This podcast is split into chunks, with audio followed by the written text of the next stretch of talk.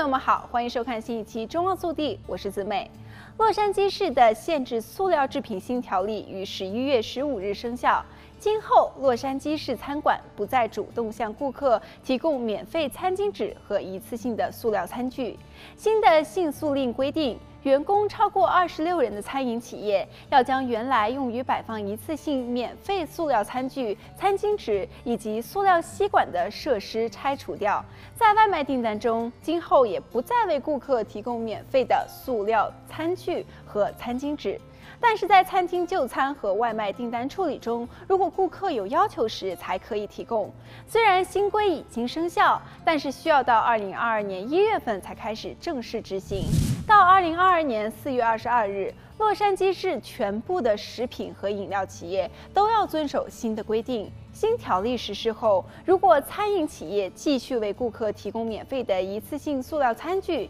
将会受到警告通知；再继续提供，每次违规将被罚款二十五美元，全年罚款的上限是三百美元。新条例发起人洛杉矶市市议员表示，此项新规旨在减少企业的浪费成本，在餐饮业转为按需提供塑料餐具后，能为企业每年节省三千至两万一千美元的费用。这不但为餐馆省钱，还会让城市从街道不必要的垃圾清理中省钱，同时减少垃圾填埋场的堆积物。在这次洛杉矶的新限塑禁令中，该市的一家非营利组织“浪费的习惯 ”（Habits of Waste） 也帮助协调了该条例的制定。其实，加州马里布市于2008年就制定了塑料禁令标准。该市也是加州率先禁止使用塑料吸管和一次性塑料餐具的城市。而在美国的其他地区，西雅图是2018年第一个禁止使用塑料餐具和吸管的城市。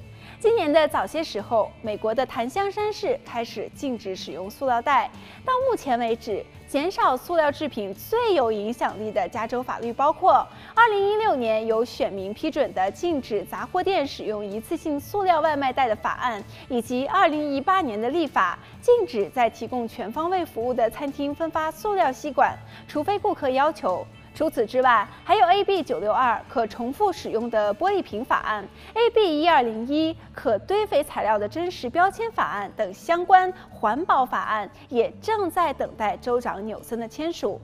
好了，本期节目到这里就结束了，让我们下期再见。